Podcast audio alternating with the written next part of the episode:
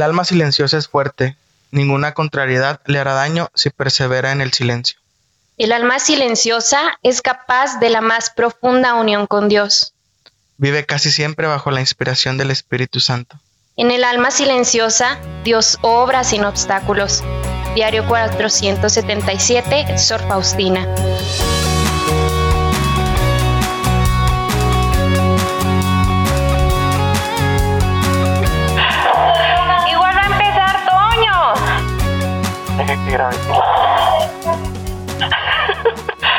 Ay, una, dos, tres. Hola hermanos que nos escuchan, les queremos dar la bienvenida nuevamente a esto, a este podcast llamado Proyecto 33. Me estoy trabando ya. Hola hermanos que nos escuchan. Eh, estamos muy contentos de una vez más podernos reunir para, pues para grabar y platicar con ustedes y que escuchen estas vivencias que en este podcast les venimos a traer. El episodio pasado estuvieron con ustedes Edgar y, y Hilda. Entonces, en este hicimos cambio de equipo. Ahora, pues estoy yo, Toño, y nos acompaña Giselle. Hola a todos y hola Toño.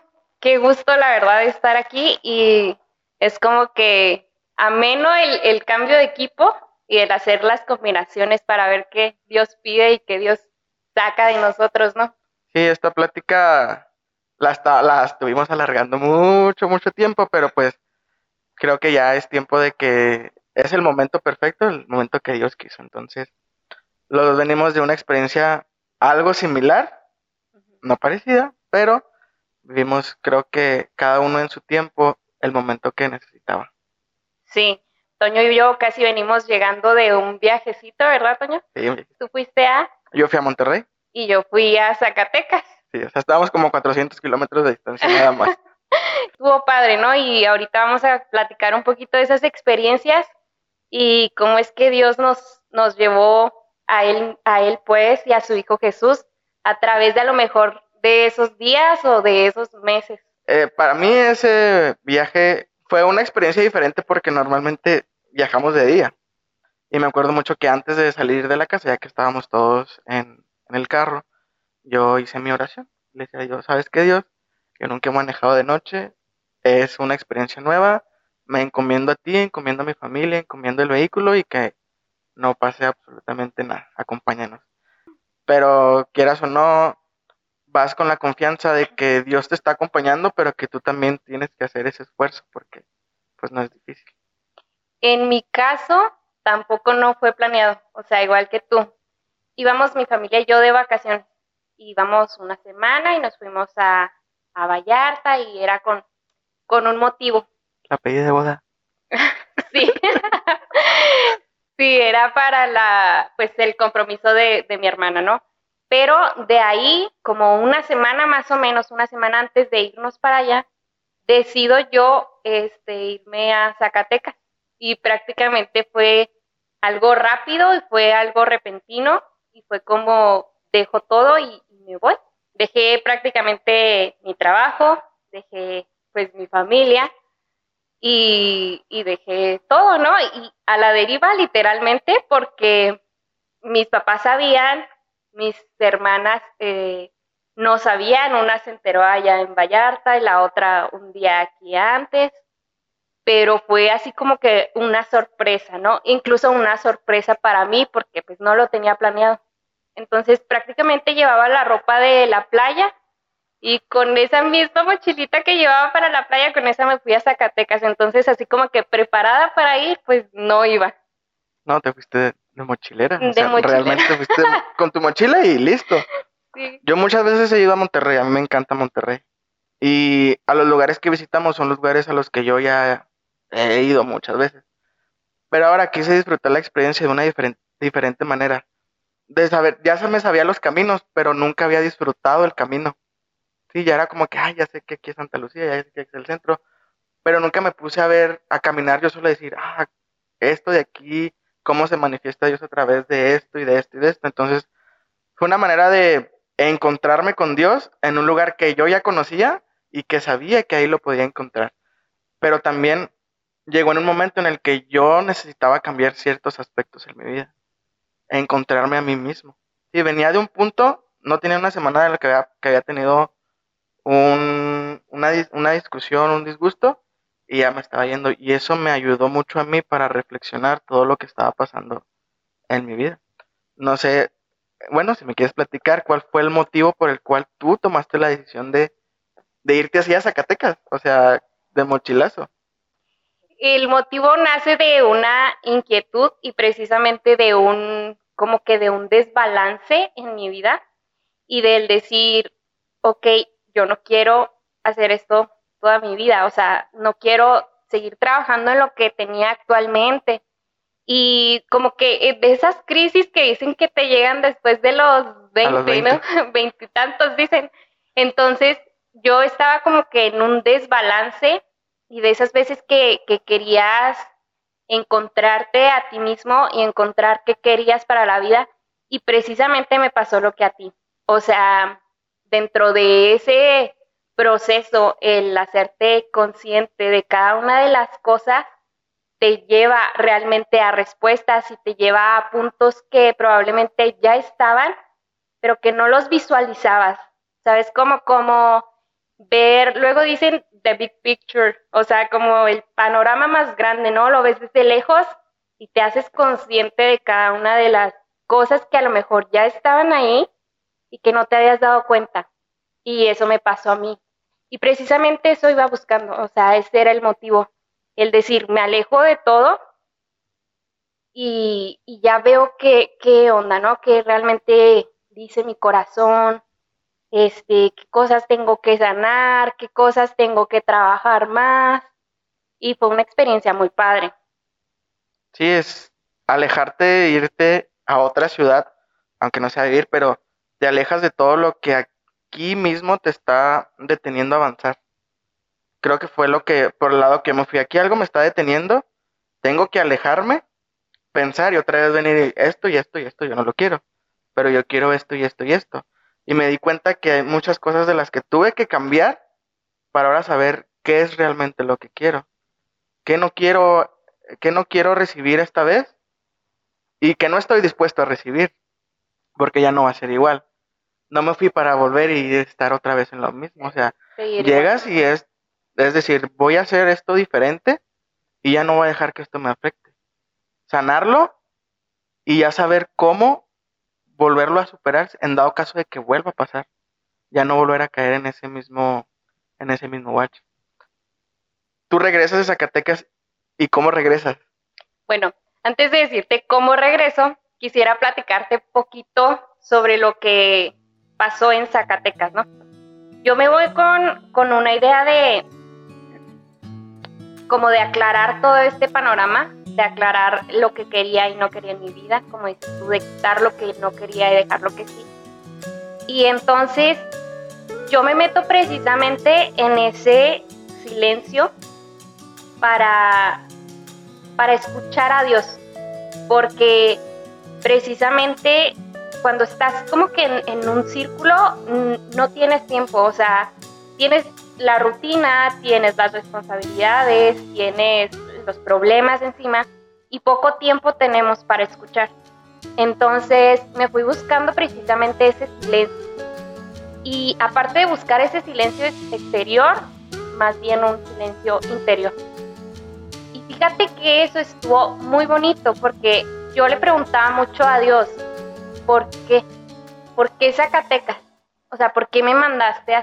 Pudo haber sido Estados Unidos, ¿no? Ganar los billetitos o algo, pero no. O sea, fue, fue Zacatecas y yo decía, pues, ¿qué hay aquí? No, algo debe de haber.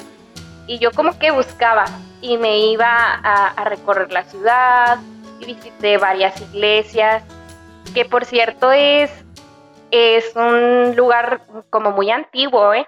Zacatecas como que tiene iglesias muy, muy viejas, y mucha historia. Entonces yo me iba a recorrer la ciudad, me iba a recorrer las iglesias, me iba a recordar los lugares, a recorrer, perdón, buscando precisamente esas respuestas que decía yo, ¿por qué Zacatecas? Y entonces, de repente, poco a poquito empezaron a llegar ciertas, como que ciertas respuestas del por qué. Para empezar, es una ciudad muy tranquila Entonces no es tan grande como aquí Chihuahua y precisamente te da ese silencio exterior.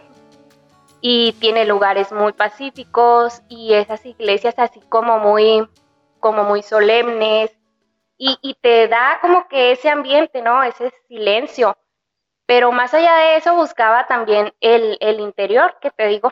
Entonces me encontraba yo de repente visitando un santísimo, incluso llorando y, de repente teniendo momentos así como muy fuertes que yo no sabía por qué.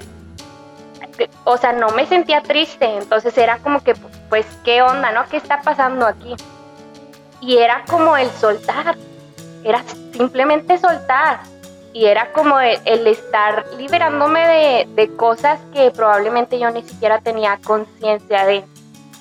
Entonces poco a poco el Señor te va haciendo consciente de cómo es que el escucharlo a Él te va abriendo el camino y te va abriendo ese panorama y te va como que este aclarando. Sí, te va aclarando la vista y el panorama.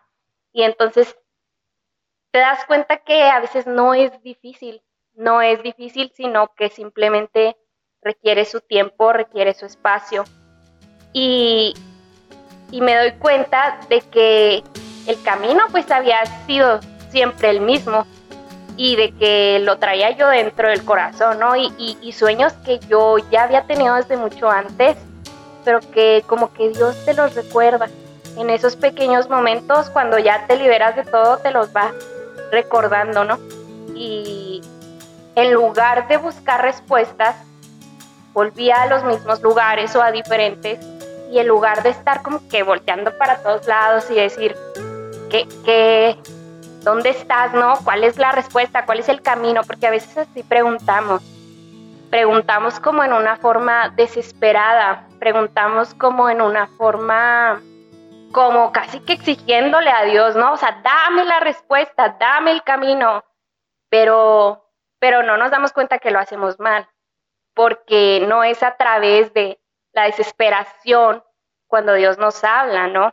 Y mucho menos lo vamos a escuchar así. Entonces de repente me encontraba en los lugares ya no con esas preguntas, sino con una paz de que todo estaba en su control. Sí, sino ya no era un ruido interior o un silencio que te aturde, no. Era simplemente un ruido consciente de que estamos en el mundo. Era un silencio de paz. Entonces los mismos lugares a veces eh, ya me daban conciencia de lo que estaba viviendo, de que, vamos, no necesité mucho dinero, ni necesité muchas oportunidades, ni necesité tanto para decir estoy en un lugar nuevo Estoy viviendo cosas que en mi vida voy a volver a vivir. Estoy disfrutando tanto de mi familia porque fui a quedarme allá con, con unas primas mías y yo nunca había convivido con ellas. Desde chiquitas, ¿no? De chiquitas nada más convivía con ellas un ratito, unas vacaciones y las veía cada, pues cada tres años, cada cinco años, sí, muy seguido. Y de repente me doy cuenta que que al llegar con ellas ya era un hogar y era donde Dios me estaba poniendo.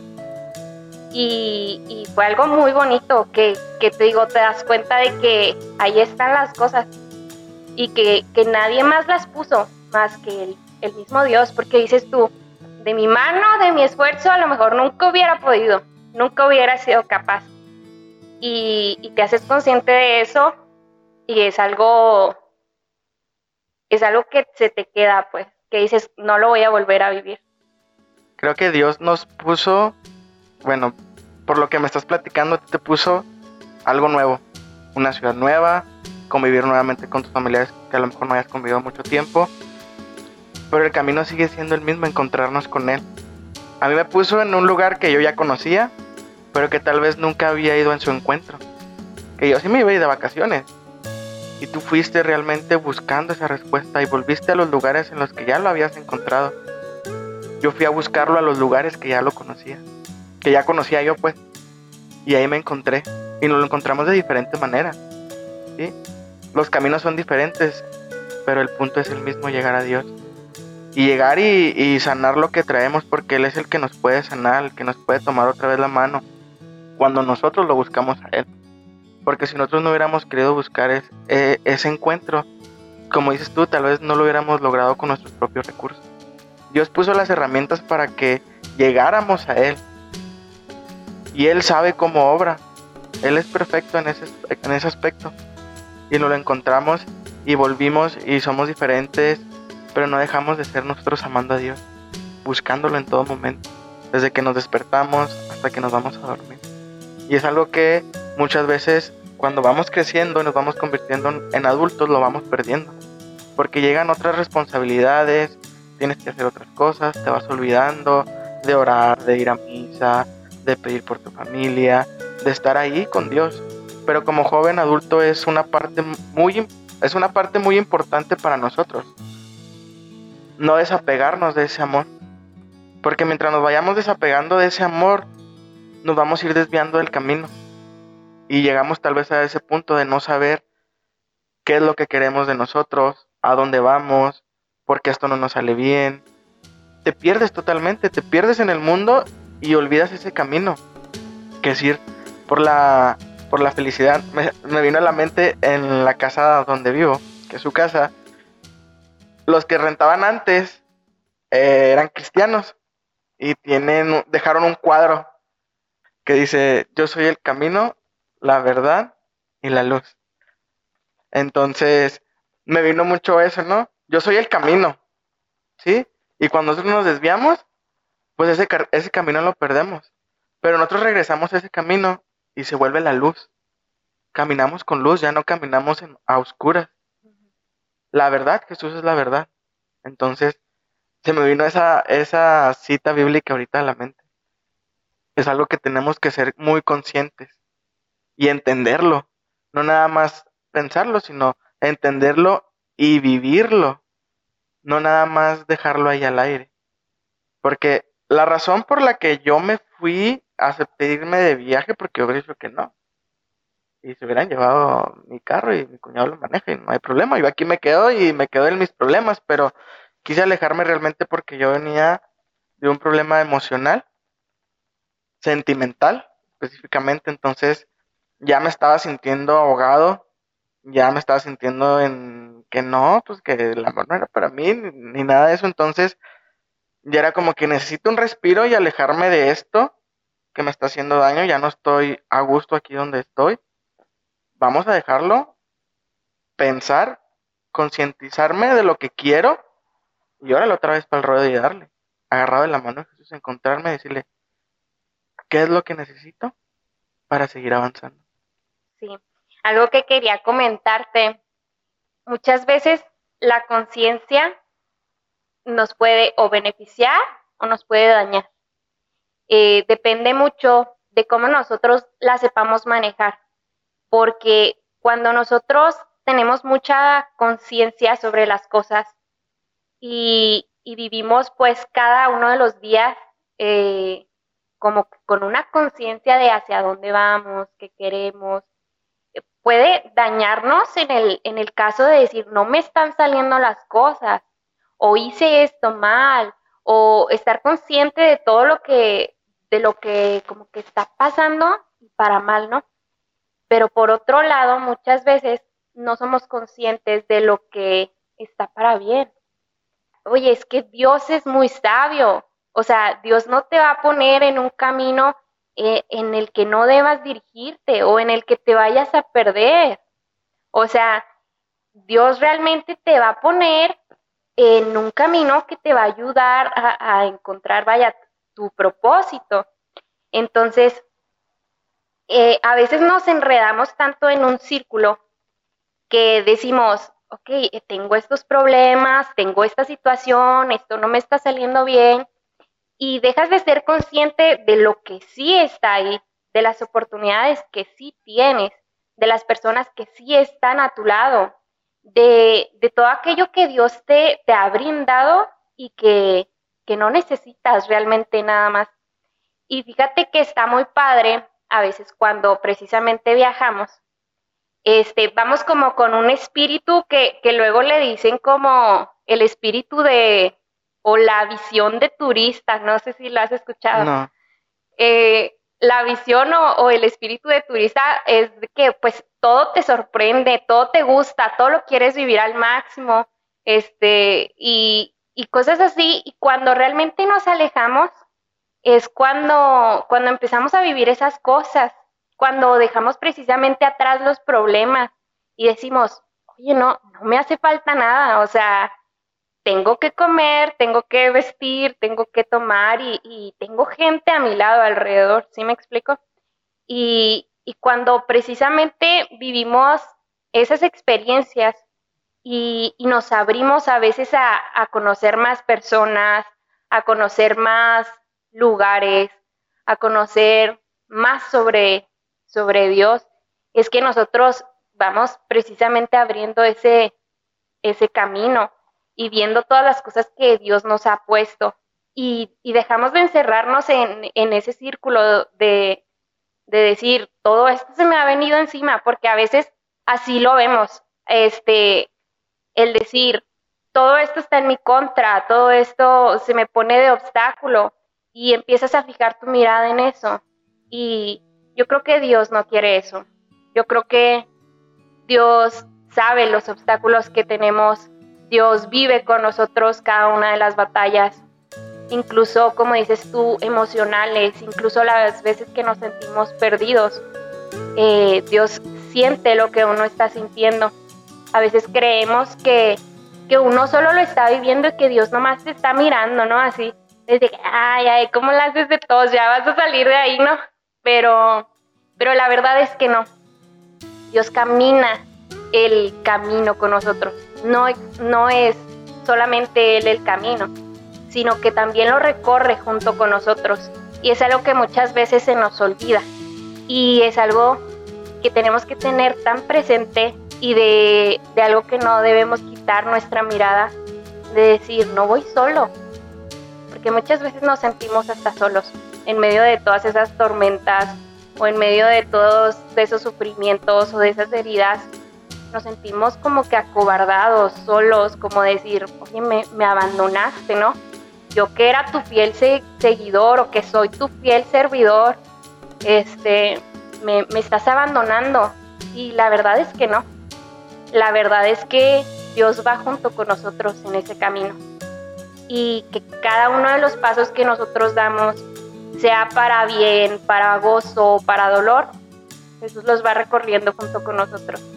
Y es algo muy bonito que nosotros estemos conscientes de la presencia de Dios en nuestra vida y en nuestro caminar. Y es muy importante para no sentirnos perdidos y para no sentirnos abandonados en cada una de las crisis. Porque ahorita a lo mejor yo te decía la crisis de los veintitantos, pero pues se mencionan muchas, ¿no? Y hay muchísimas más batallas en la vida que una sola crisis o una sola etapa y Dios está ahí, o sea, Jesús, te digo, lo recorre junto con nosotros. Sí, no te va a hacer caminar por lugares en los que realmente no puedas. Te va a hacer caminar por pruebas en las que tú necesites pasar para crecer como persona y para madurar. Como te platicaba yo ahorita, yo venía de esta crisis sentimental, emocional, pero una vez que la dejé, yo entendí que yo no, yo no merezco eso que ya me pasó y no lo pienso volver a repetir. Porque fue algo que me hizo sentir mal, que me hizo llorar, que me hizo derrumbarme, que me hizo ya no querer hacer nada. Entonces me dijeron egoísta por no querer vivir otra vez, no querer pasar otra vez eso. Entonces era como, ¿cómo voy a ser egoísta por no querer sufrir cuando ya, te, ya tengo claro qué es lo que quiero en mi situación eh, sentimental y amorosa? Yo quiero esto y esto. Si tú no estás dispuesta a caminar conmigo, va a haber alguien que sí lo esté dispuesto a caminar de la manera en la que tú lo quieras caminar. Pero si no lo vas a caminar junto conmigo, si no estás dispuesta ya a hacer algo bien, algo estable y no estar jugando, adelante. Pero no soy egoísta. Por querer buscar mi felicidad, por saber que el amor que merezco es un amor que tiene que venir de Dios no me puedes decir que soy una persona egoísta. Cuando estoy buscando caminar con Dios, caminar y estar con Dios y llegar a ese punto de la felicidad. Y si me toca estar solo y caminarlo solo, lo voy a caminar, pero sé que Dios me está acompañando. Y si alguien que lo va a acompañar conmigo, adelante. Pero estamos destinados a ser felices, solos, con alguien o con muchos. Con muchos me refiero a amigos, amistades, familia, Sí. y no varias parejas, no tampoco. No, o sea, ser felices con nuestros amigos, buscar nuestra felicidad solos. Porque yo, yo recuerdo, buscaba mucho que las personas que estuvieran a mi alrededor fueran felices y estuvieran contentos. Pero entendí, en ese momento entendí que no estaba buscando yo mi felicidad ni mi estabilidad. Si yo no estoy bien, me estoy perdiendo. Entonces, sí puede sonar un poco egoísta, pero yo no siento que sea así. No, No siento que buscar tu felicidad, tu estabilidad, estar bien, tener tus propósitos de vida, saber qué es lo que Dios quiere de ti en el servicio, estar consciente de qué está bien para ti y qué no está bien para ti, saber comprenderlo y saberlo manejar, es muy importante. Entonces, yo a los que nos están escuchando, yo los invito a que concienticen lo que están viviendo. ¿Qué están viviendo en este momento? ¿Qué los está haciendo daño? ¿Qué les hace bien? Y que lo vayan cambiando. No es necesario que se vayan de viaje para que lo vivan. Tú mismo en tu cuarto lo puedes hacer. Un día puedes orar y decirle a Dios, Dios, quiero encontrarme contigo, quiero saber qué es lo que tienes planeado para mí, qué es lo que necesito hacer para salir adelante. Y poco a poco, poco a poco, las puertas se van a ir abriendo y tú mismo vas a ir encontrando qué es lo que Dios te tiene preparado para ti. Solamente no hay que desesperarnos. complementando eso que dices, yo no creo que para nada sea egoísta. De hecho, es un espacio y que a todos nos debe de pasar o debemos permitir que nos pase.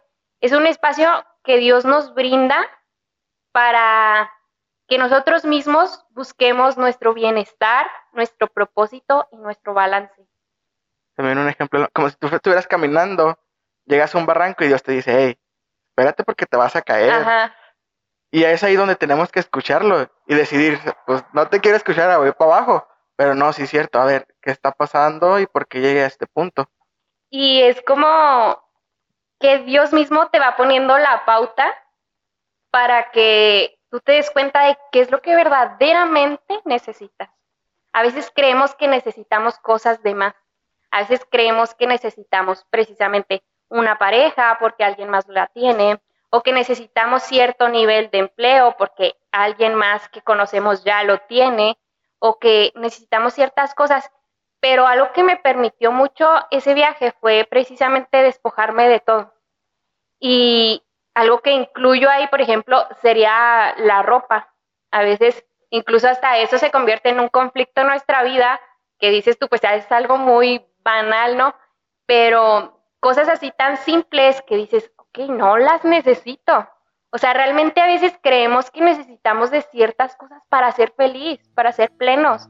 Y la verdad es que no. O sea, Dios lo que quiere es que, que te reconozcas a ti mismo como hijo de Dios y que a partir de ahí todo lo demás es felicidad y todo lo demás es plenitud.